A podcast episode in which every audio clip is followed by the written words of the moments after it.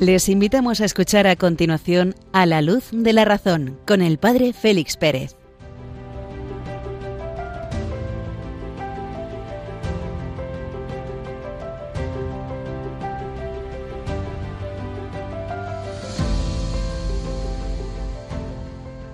Muy buenas noches, queridos amigos de Radio María. Las doce de la noche, 12 de octubre, fiesta de la Virgen del Pilar Día de la Hispanidad en Guadalupe, fiesta de Nuestra Señora de Aparecida en Brasil. Día mariano por excelencia en Radio María. Le saluda cordialmente el Padre Félix Pérez desde Béjar en Salamanca en esta preciosa jornada que iniciamos de la Hispanidad una hora menos en las Islas Canarias. Precisamente en las Islas Canarias se abastecían las naos, las carabelas de Cristóbal Colón, que el 12 de octubre de 1492 avistaban tierra tras la larga travesía marítima. En 1910 ponía en circulación don Miguel de Unamuno el viejo término de hispanidad. En contra esto y aquello, artículos escritos a vuelo pluma, compilados y publicados en Madrid en 1912, el viejo profesor, rector de la Universidad de Salamanca, por cierto a quien podemos también decir que es bejarano de adopción, porque visitaba con numerosa frecuencia esta ciudad textil, escribe En mi correspondencia anterior, primero las que dedico al libro de Ricardo Rojas, La restauración nacionalista, libro henchido de sugestiones, usé dos palabras que ignoro si han sido no usadas ya, pero que ciertamente no corren mucho. Son las palabras americanidad y argentinidad. Ya otras veces he usado la de españolidad y la de hispanidad, y los italianos emplean bastante la voz italianità. Ponía, digo, en circulación la palabra hispanidad palabra del viejo diccionario de la lengua española, pero que estaba en desuso. Años más tarde firma un artículo interesante en Endaya el 18 de agosto de 1927, donde explica qué entiende él por hispanidad. Digo hispanidad y no españolidad para atenerme al viejo concepto histórico geográfico de Hispania, que abarca toda la península ibérica, la Iberia occidental, porque hubo otra la oriental, el extremo occidente, y que acaso por ello, pues los extremos se tocan, tocó al extremo oriente. Digo hispanidad y no españolidad para incluir a todos los linajes, a todas las razas espirituales a las que ha hecho el alma terrena, terrosa sería mejor decir, y a la vez celeste de Hispania, de Esperia, de la península del sol poniente. Un territorio tiene un alma, un alma que se hizo por los hombres que dio a luz del cielo, y cuando un territorio como es el de Hispania está fraguado de íntimas contraposiciones, obra de Dios, sus hijos son hijos de contraposición, tienen el alma de Job. Y después va describiendo a esta Hispania que tanto le cautivaba a él. Hay en las soledades de Góngora, dice, un verso estupendo hablando de esta tierra en la que escribo, y es, está escribiendo en Endaya, del Pirineo la ceniza verde. Mas en esta verde ceniza del Pirineo vasco, donde nací y me hice niñez y mocedad, hueso de mi alma, recuerdo mis treinta y dos años, casi la mitad de mi vida, de rocosa Castilla en la cuenca del Duero que va al Tormes, donde se me secó y endureció ese hueso del alma para mantenerla bien erguida frente a Dios. Y hay un lazo que une estas contraposiciones sin contradicciones íntimas hispánicas, hay un alma, un alma de contradicción que hace la unidad, que hace la hispanidad, un alma de contradicción es un alma profética, el profeta que siente dentro de sí la contradicción de su destino, se yergue frente a Dios y le interroga a Dios, le escudriña, le enjuicia, le somete a enquisa, y a eso es a lo que he llamado yo en otra parte el sentimiento trágico de la vida. El profeta, el pueblo profético sienten la responsabilidad de Dios y sienten la justicia. De fondo de este texto está todo el drama del libro de Job. Y bien, a fin de cuentas, ¿qué es la hispanidad? Ah, si yo la supiera, aunque no, mejor es que no la sepa, sino que la anhele y la añore, y la busque y la presienta, porque es el modo de hacerla en mí. Y aquí, en este rincón de mi terruño nativo, sentado sobre la yerba que me da del Pirineo la ceniza verde, frente a la mar materna, bajo el cielo del carro, busco en el hondón de mi raza, de mi corazón milenario, al Dios hispánico que me ha de responder de mi destino. Feliz día de la hispanidad a todos los oyentes de Radio María. Con estas palabras del filósofo español don Miguel de Unamuno iniciamos nuestra singladura de esta noche. Un momento musical y nos adentramos en los contenidos de la encíclica Fides et Ratio.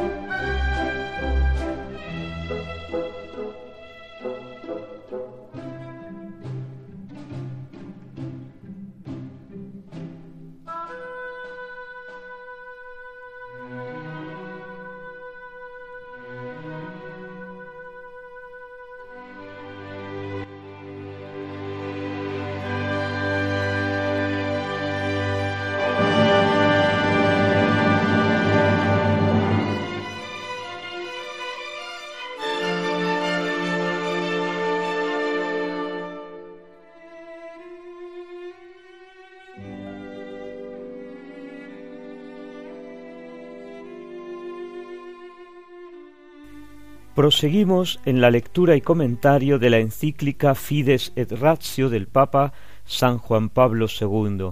Vamos a abordar para los que tienen delante el texto el número 25. Estamos en el capítulo tercero que lo ha titulado el Papa Intellego ut credam, comprendo, razono para creer. Arranca este número 25 con una frase, con una afirmación de la metafísica de Aristóteles, este libro tan sumamente interesante del gran filósofo griego. Dice Aristóteles, todos los hombres por naturaleza tienden al saber. Signo de ello es el amor que tienen por las sensaciones. En efecto, todos aman las sensaciones por sí mismas independientemente de su utilidad, y por encima de todas aman la sensación de la vista. El motivo está en el hecho de que la vista nos hace conocer más que todas las demás sensaciones y nos manifiesta las numerosas diferencias que hay entre las cosas. Así comienza el primer libro de la metafísica. Todos los hombres desean saber. ¿Por qué? Porque la verdad es el objeto de este deseo. Ese deseo de saber tiene como dos dimensiones, como dos objetos, la dimensión teórica y la dimensión práctica. En la dimensión teórica buscamos la verdad de las cosas, en la dimensión práctica buscamos el bien de las cosas. La dimensión teórica buscamos qué son las cosas en sí, qué significado tienen, y en la dimensión práctica qué son las cosas como un bien para mí. Y el Papa precisamente presenta ahora esta dicotomía. Incluso en la vida diaria muestra cuán interesado está cada uno en descubrir más allá de lo conocido de oídas cómo son verdaderamente las cosas. El hombre es el único ser en toda la creación visible que no sólo es capaz de saber, sino también de saber que sabe, y por eso se interesa por la verdad real de lo que se le presenta. ¿Por qué? Porque nadie permanece sinceramente indiferente ante la verdad. Vamos, que vas caminando por la calle, te encuentras con un registro abierto y no se te ocurre continuar caminando, sino que lo bordeas. Eso es la verdad. Nadie permanece sinceramente indiferente ante la verdad. Coge un coche, te pones a conducir y qué, todo el tiempo estás caminando, estás conduciendo en la verdad. O los obstáculos que bordeas, las direcciones que tomas, las indicaciones que haces con los intermitentes, no son verdad. Vivimos necesariamente en la verdad. Si el hombre descubre que algo es falso, lo rechaza. En cambio, si puede confirmar su verdad, se siente satisfecho. San Agustín escribe He encontrado a muchos que querían engañar, pero no he encontrado a nadie que quisiera dejarse engañar. Así de sencillo. Volver a las cosas simples, porque las cosas simples, los razonamientos simples, están cargados de una grandísima filosofía. Con razón se considera una persona que ha alcanzado edad adulta cuando puede discernir con sus propios medios entre lo que es verdadero y lo que es falso, formándose un juicio propio sobre la realidad objetiva de las cosas. El niño va progresando en el conocimiento, va distinguiendo las cosas y va nombrando las cosas. Progresar, distinguir y llegar a nombrar para identificar eso que es caminar en la verdad. ¿Qué son las investigaciones científicas? ¿Qué son los avances técnicos? sino resultado de una búsqueda de la verdad sino resultado de un encontrar la realidad objetiva de las cosas, y en ello está el auténtico progreso de toda la humanidad. Con unos momentos musicales le agradecemos al Señor el habernos dotado de la capacidad de conocer la verdad de las cosas.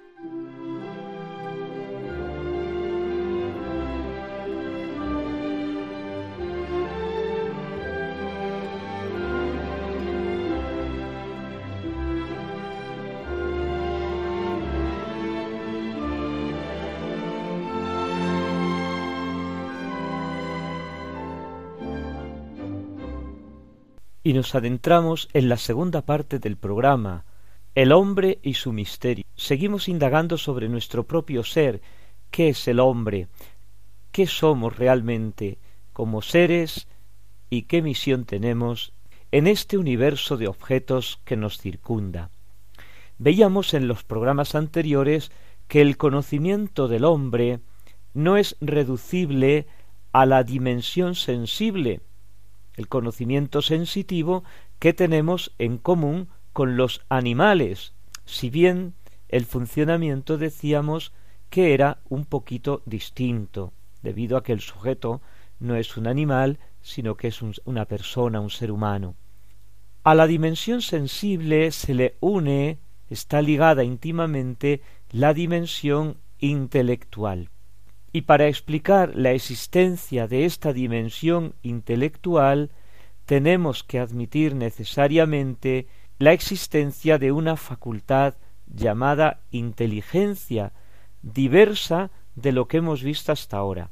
Esto quedó claro en los programas anteriores, que existe un conocimiento intelectivo distinto del conocimiento sensitivo. Ahora bien, presupuesta la existencia de este conocimiento intelectivo, tendremos que preguntarnos por el proceso por el que llegamos al concepto, al término de este conocimiento intelectivo, y por el origen de esta dimensión. Explicando la universalidad y la espiritualidad del concepto, habremos explicado lo específico de la dimensión intelectual del conocimiento humano. Nos ponemos, por tanto, ante nuestros ojos esta noche el problema de si el conocimiento intelectual, intelectivo, es continuación del conocimiento sensitivo, una mera prolongación del mismo, o es algo completamente distinto que nada tiene que ver con el conocimiento sensitivo. Surge aquí de nuevo la cuestión de qué hacemos con los dos componentes del ser humano, el espíritu y la materia, el cuerpo y el alma, el conocimiento sensitivo propio de los seres puramente materiales y el conocimiento intelectivo propio de los seres puramente espirituales. Y aquí es donde tenemos el problema, porque tenemos que casar ¿eh? estas dos realidades en nosotros que forman una unidad, el ser humano. Este en el fondo es el origen de esta problemática que estamos viendo. Nuestra naturaleza híbrida, llamémoslo así, cuerpo y alma, espíritu y materia, hace que nuestro conocimiento que también tenga estas dificultades de encaje. Las soluciones que se han ido dando a este problema en el curso de los siglos son muy variadas, tantas como escuelas filosóficas, tantas como filósofos. Vamos a mencionar tan solo las principales, clasificándolas en tres grupos. El primer grupo sería aquellas teorías que quieren explicar el origen de los conceptos mediante causas totalmente extrínsecas a la inteligencia humana, por tanto, que provienen de la sensación, por tanto, que quedan fuera de la inteligencia, que vienen de fuera. En el segundo grupo encontramos aquellas teorías que intentan explicar el origen de los conceptos mediante causas totalmente intrínsecas a la inteligencia humana, que provienen sólo del interior del hombre. Y la tercera solución, tercer grupo, serían aquellas teorías intermedias entre las dos precedentes, que tienen en cuenta la dimensión sensitiva, que tienen en cuenta la dimensión intelectiva y que conjuntan estas dos dimensiones del ser humano, el espíritu y la materia, el alma y el cuerpo. Esta noche vamos a presentar brevemente estas soluciones. La primera, pues, las teorías empíricas. Estas teorías quieren explicar el origen de los conceptos con causas totalmente extrínsecas a la inteligencia humana. Todas concuerdan en considerar como único origen de los conceptos los conocimientos que tenemos por la experiencia sensible y como único método de conocimiento la inducción. A este grupo pertenecen principalmente las soluciones empiristas eh, muy características de la filosofía inglesa. Por ejemplo, Locke, este autor que hemos visto en días pasados, el concepto deriva de la experiencia sensible, y el conocimiento no es más que una percepción de las imágenes. Berkeley, que es un filósofo, viene a continuación de Locke, casi coetáneo, acuña la famosa expresión de el ser es el percibir, que quiere decir que el ser de las cosas consiste en ser percibidas, y sin una mente que las perciba, las cosas no existirían verdaderamente. Es decir, el universo existe porque existe un hombre, un sujeto, que lo percibe. Si no existiera el hombre, el universo no existiría. Esto es curioso, ¿no?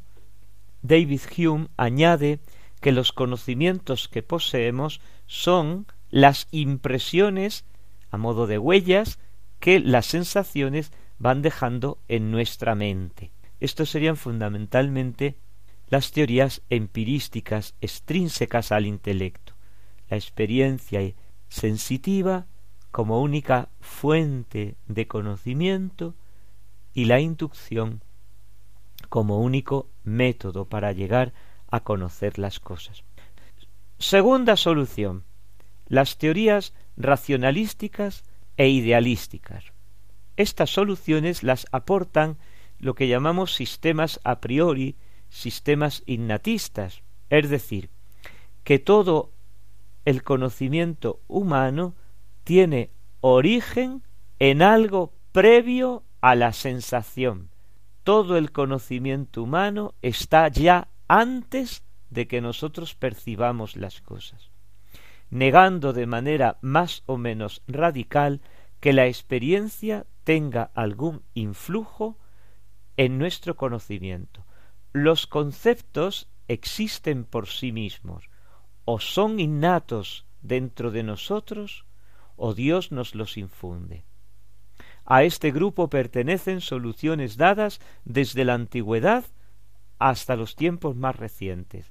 Platón, Platón es impresionante. Tenemos que dedicarle algunos programas porque es un genio. Platón explica la posesión de los conceptos mediante la reminiscencia. Claro, yo me encuentro dentro de mí una serie de conceptos que no veo fuera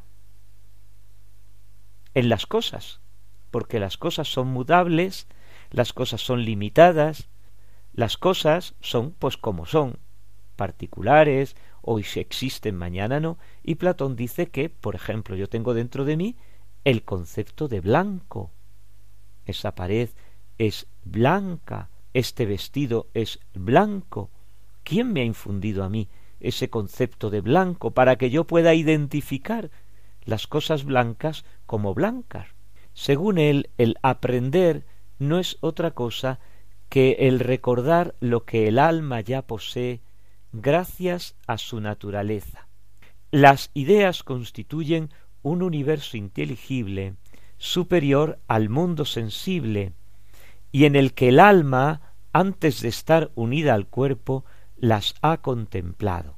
El alma, en el hiperuranium, en el cielo, ha contemplado, está contemplando, mejor dicho, todas las ideas, y cuando le toca adentrarse en un cuerpo, porque da origen a un nuevo ser humano, cuando llega al cuerpo, en el cuerpo ve los objetos particulares y al ver estos objetos particulares se despierta en él por la reminiscencia el conocimiento de las ideas superiores que ya había contemplado en la vida precedente. Lo explica también en el famoso mito de la caverna, que algún día nos tendremos que detener para explicar por la importancia que tiene. Otro de los autores importantes que sostienen esta visión del conocimiento a priori es Descartes, este genio francés del siglo XVII. Para él los conceptos simples, como por ejemplo la idea de verdad, la idea de causa, la idea de Dios, o los principios universales que él llama nociones comunes, son innatos. La mente o los posee ya o los forma desde su interior con ocasión de la experiencia de los movimientos que se producen en el cuerpo fruto de las sensaciones. Habla Descartes de las ideas adventicias y habla Descartes de las ideas ficticias.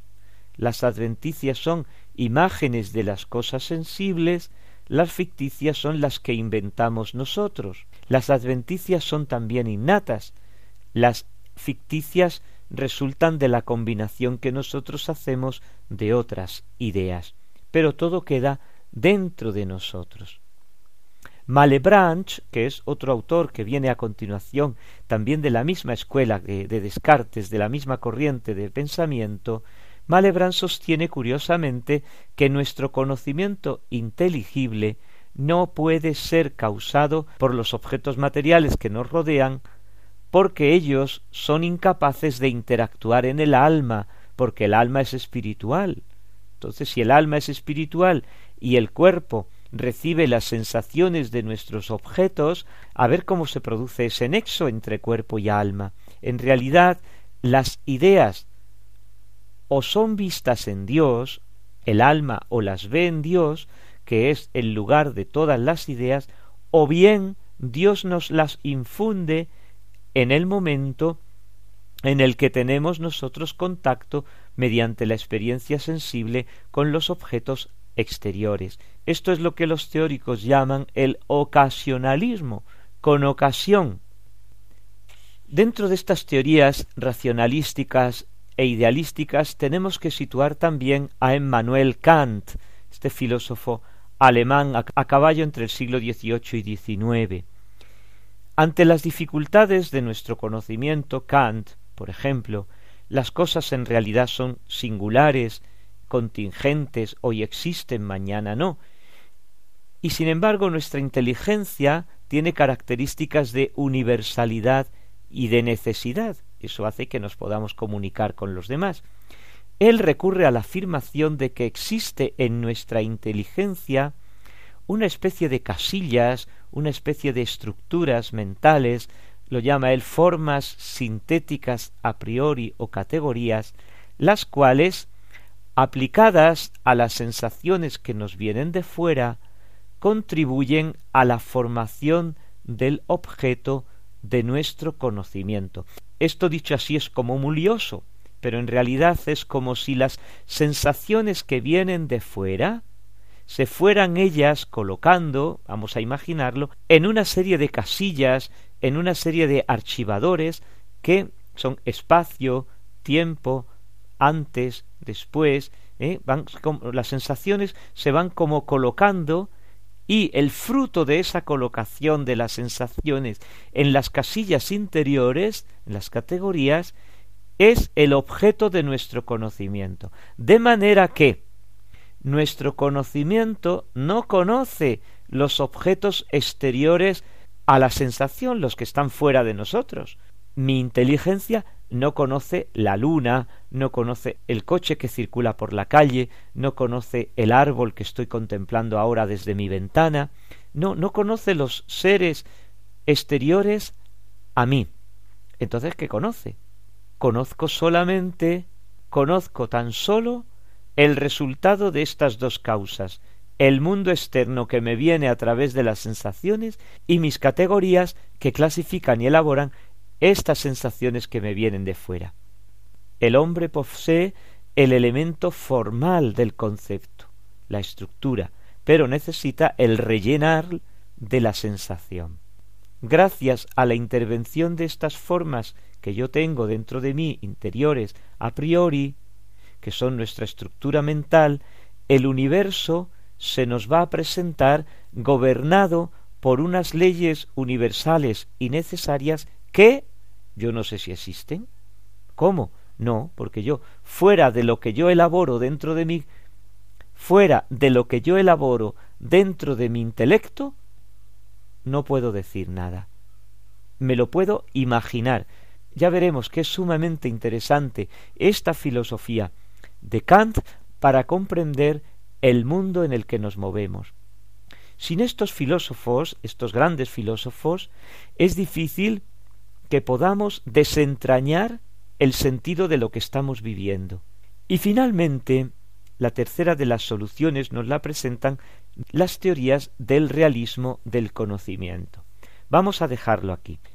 En nuestro próximo programa pondremos alguna nota crítica a estas dos teorías, la extrínseca y la intrínseca, y presentaremos una solución alternativa a las dos, una tercera vía, que es, creemos, más consecuente con la naturaleza propia del conocimiento humano. un momento musical, agradecemos al Señor el que nos haya dado esa capacidad de conocer, de penetrar la realidad y abordamos la tercera parte de nuestro programa de esta noche.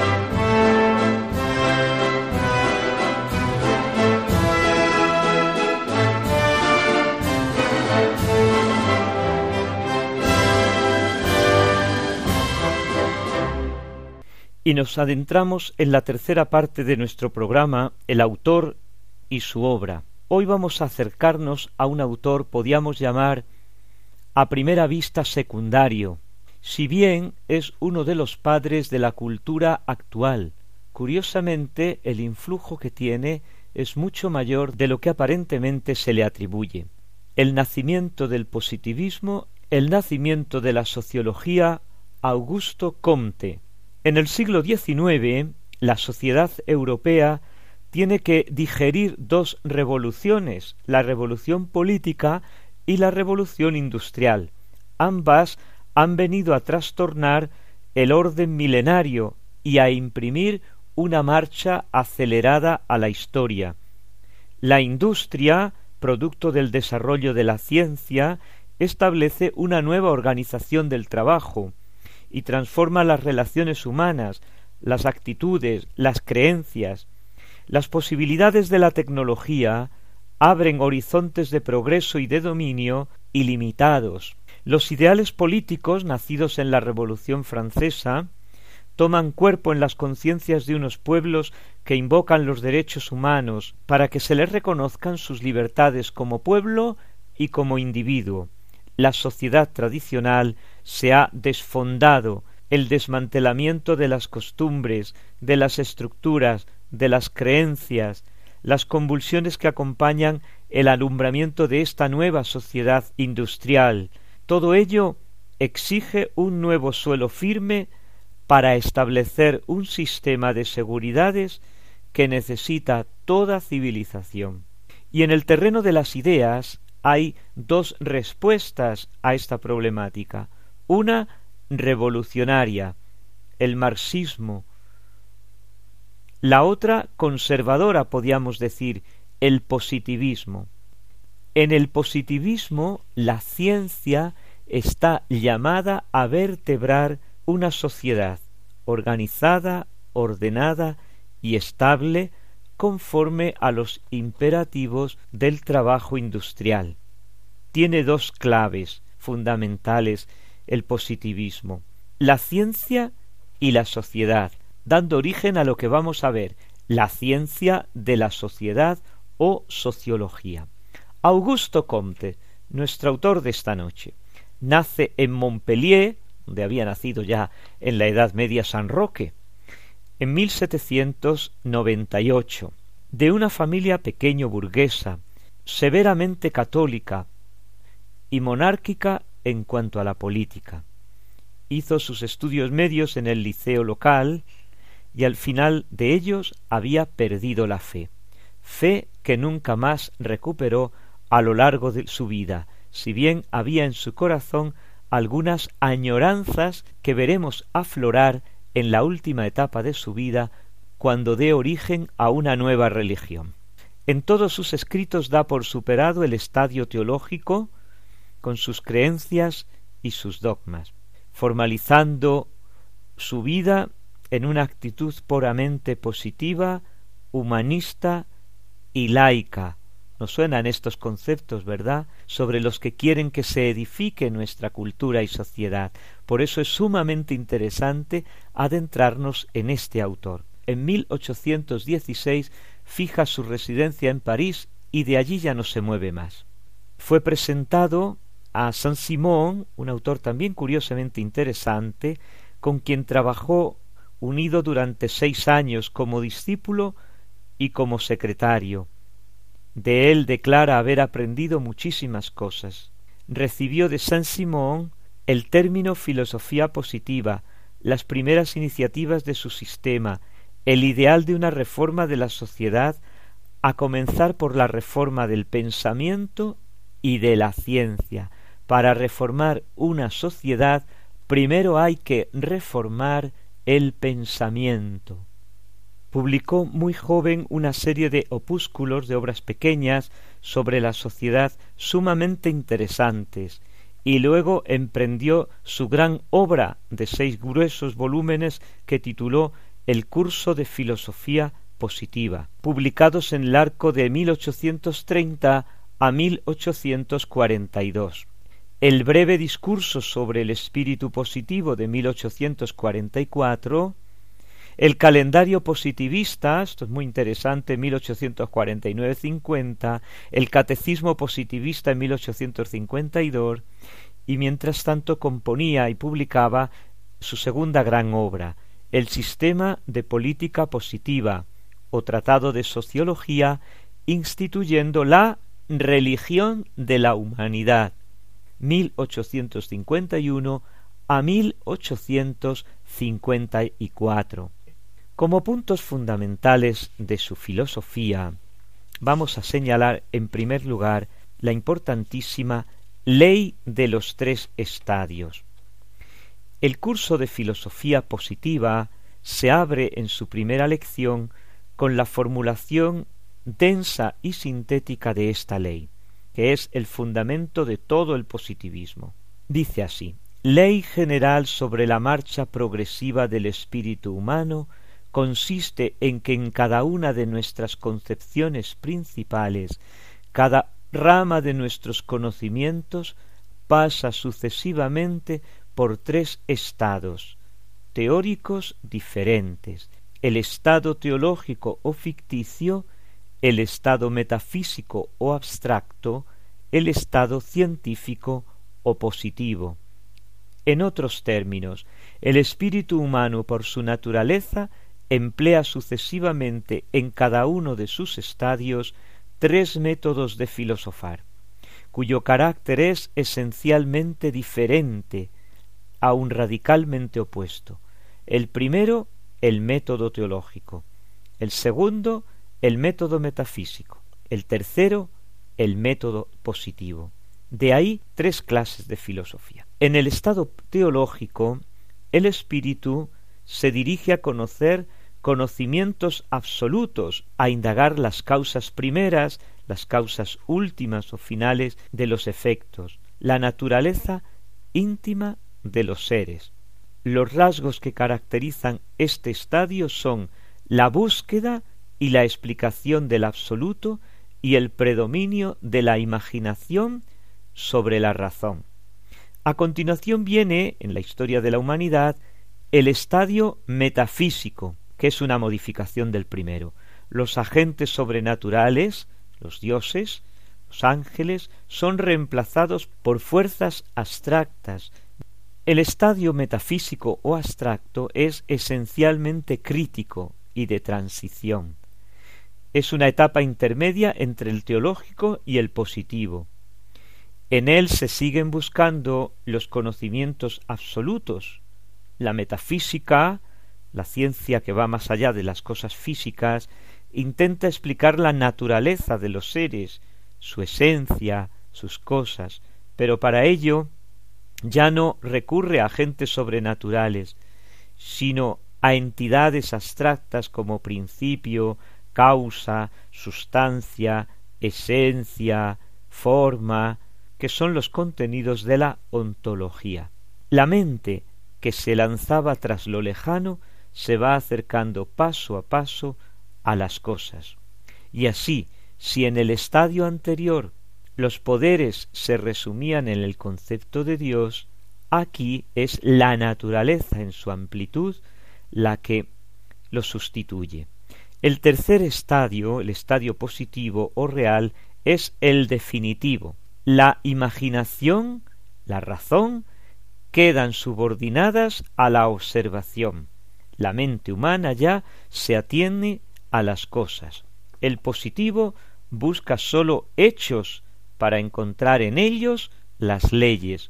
No busca ni causas, ni principios, ni esencias, ni sustancias, porque todo esto es inaccesible. El positivismo se atiene a lo positivo, a lo que está ahí, puesto, dado delante de mí, eso precisamente es lo que significa positivo, lo que yo tengo frente a mí que me encuentro, que me ha sido dado, que está ahí, a la mano de mi observación. Escribe así nuestro autor. En el estadio positivo, el espíritu humano, reconociendo la imposibilidad de obtener nociones absolutas, renuncia a buscar el origen y el destino del universo, y a conocer las causas íntimas de los fenómenos para darse a descubrir por el uso combinado del razonamiento y la observación sus leyes efectivas, es decir, las relaciones invariables de sucesión y semejanza. Esta ley de los tres estadios es continuamente invocada por Comte en todos sus escritos como base de toda su especulación. En segundo lugar, Comte es el padre de la sociología como ciencia positiva. No se puede entrar de lleno en la era positiva sin que el hombre antes haya comprendido científicamente lo que es la sociedad. Comte se propone, como ya lo había hecho Saint-Simon, la construcción de este nuevo saber al que va a llamar física social. Adviértase que entonces y siempre el modelo de ciencia positiva y natural ha sido la física, el estudio de los seres materiales que se encuentran al alcance de mis sentidos. Lo que no está al alcance de mis sentidos lo hemos llamado en la antigüedad con Aristóteles metafísica, aunque el término no sea expresamente suyo. Pues ahora tenemos la física social. El ideal de Comte de ciencia positiva es que el conocimiento tiene que ser un conocimiento de fenómenos, no de naturalezas ni de esencias, y un conocimiento de leyes y no de causas. No se podrá entrar de lleno en la era positiva sin que el hombre antes haya comprendido científicamente la sociedad. Para comprender científicamente la sociedad debe fijarse en dos aspectos, el diacrónico y el sincrónico, la estática social, la dinámica social. La estática social está concebida conforme a los puros esquemas de un organismo. Estamos en la física, estamos en la biología. El individuo no existe como tal realidad, solamente la sociedad, con sus instituciones naturales, en primer lugar, la familia. La sociedad es un todo orgánico. La evolución hará que en el futuro se alcance la unidad del género humano. Subrayamos esto, porque va a aparecer después en la religión de la humanidad. La metáfora biológica del organismo aplicado a la estructura social supone que cada miembro de la sociedad tiene una función inamovible. Tiene delante la sociedad industrial, la división disciplinada del trabajo, la concatenación en el trabajo. Conte no es precisamente un demócrata, es un constructivista, a la manera de Platón, a la manera de Hobbes, a la manera de Tomás Moro en la Utopía. Escribe así Comte. El positivismo no reconoce a nadie otro derecho que el de cumplir siempre su deber. El positivismo solamente admite deberes, porque su punto de vista exclusivamente social no puede concebir un derecho basado solamente en la individualidad. Y respecto a la dinámica social, que está basada en el mito axiomático del progreso, con la ley de los tres estadios la humanidad se va encaminando hacia su perfección, y para ello alumbrará una nueva religión, la religión de la humanidad. Vamos a ver en qué consiste esta curiosa religión de la humanidad que presenta nuestro autor si nos hablan de nuevo orden mundial, si nos hablan de gobierno mundial, si nos hablan de élites que gobiernan el mundo, si nos hablan de poderes económicos, si nos hablan de unidades supranacionales, si nos hablan de una única religión, ¿nos suenan estos términos? Pues curiosamente nos los vamos a encontrar en esta religión de la humanidad. En su sistema positivo o tratado de sociología instituyendo la religión de la humanidad, en el catecismo positivista y en el calendario positivista, alumbra Comte una nueva religión. La fe tradicional, católica, protestante, la, fe de, de las distintas confesiones europeas, agotada su eficacia por el progreso de las ciencias, es sustituida por una creencia positiva superadora de los elementos imaginarios que contenían las viejas formas religiosas. El concepto o dogma central de esta nueva religión es la humanidad, que debe ocupar el lugar de Dios y es presentada en el tomo cuarto como teoría fundamental del gran ser. ¿Y quién es este gran ser? La humanidad, como conjunto de los seres pasados, presentes y futuros que concurren libremente a perfeccionar el orden universal. En esta religión universal de la humanidad se destruye toda trascendencia divina, se ha eliminado el concepto de Dios. Comte reitera que el gran concepto de la humanidad ha eliminado definitivamente a Dios. Ojo, no se declara abiertamente ateo e incluso combate el ateísmo, pero sustituye la idea de Dios propia de las teologías católicas protestantes europeas, cargada, dice él, de oscuros prejuicios retrógrados, por la idea del gran ser o humanidad. Y con todo detalle traza la ordenación del culto de la nueva iglesia positivista, por él fundada, una especie de ridículo mimetismo del culto católico. En el culto público ha previsto ochenta fiestas al año, nueve sacramentos sociales con los cuales sus sacerdotes celebran los grandes momentos de la vida, que son las fases generales de la vida privada, ligándolas especialmente a la vida pública, la presentación en sociedad, la iniciación en la, en la sociedad, la admisión, el matrimonio, la transformación. No estamos hoy hablando de bautismos laicos, de comuniones laicas, todo esto está aquí, ¿eh? Todo esto no son ocurrencias de una ocurrencias o modas de hoy día, no, todo esto está ya trazado aquí en Augusto Comte. Para concluir en la sepultura religiosa en el bosque sagrado que circunda los templos de la humanidad. Una nueva señal va a sustituir a la señal de la cruz.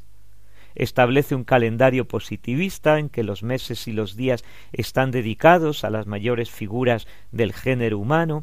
Por cierto, yo con frecuencia veo día del no sé qué, día del medio ambiente, día de la tierra, día del agua, día del, del aire, día de los día de las letras, día de la música, día de y van identificando los días del mes, los días del año, no con los santos, no con los tiempos litúrgicos cristianos, sino con estas nuevas divinidades, santidades, que están oscureciendo verdaderamente el calendario cristiano.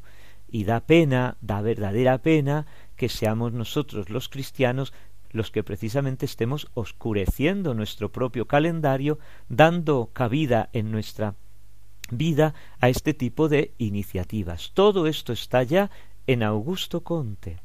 Al frente de esta iglesia instituyó al gran sacerdote de la humanidad, que se designa él a sí mismo. Entonces nos encontramos con esta religión de la humanidad, nos encontramos genialidades que van a ser desarrolladas posteriormente y que estamos ahora viviendo con otras ridiculeces delirantes, por ejemplo, pues esta del sumo sacerdote, él, etc. Y así damos por concluido esta presentación de Augusto Conte con esta filosofía tan sencilla, tan sencilla de comprender, tan accesible, pero tan sumamente importante, porque es uno de los fundamentos, es uno de los es uno de los basamentos de la cultura actual en la que nos movemos. Si leyéramos más a Augusto Comte, si conociéramos más a Augusto Comte, estaríamos en condiciones de conocer mucho mejor las profundidades, los sótanos de nuestra cultura actual. Unos momentos musicales y nos despedimos por esta noche.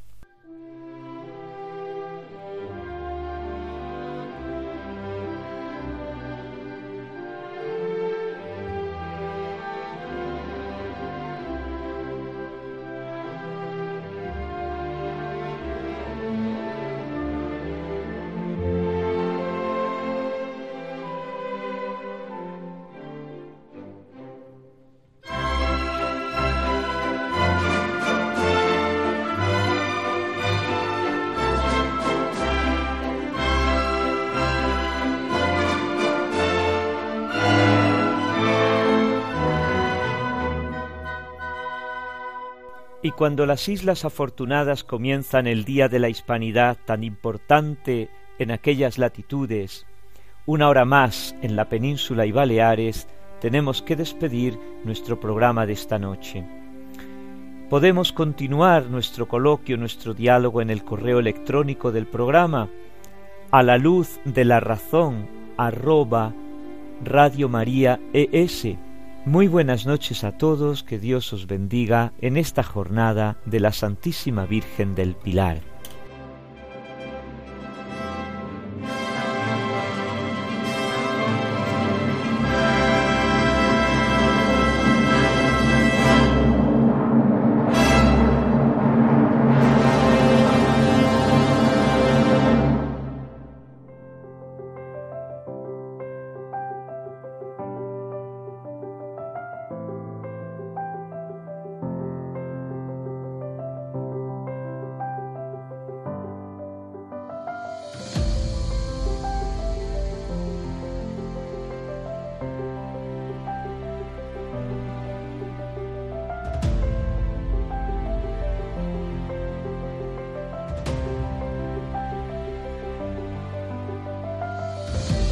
Han escuchado en Radio María A la Luz de la Razón con el Padre Félix Pérez.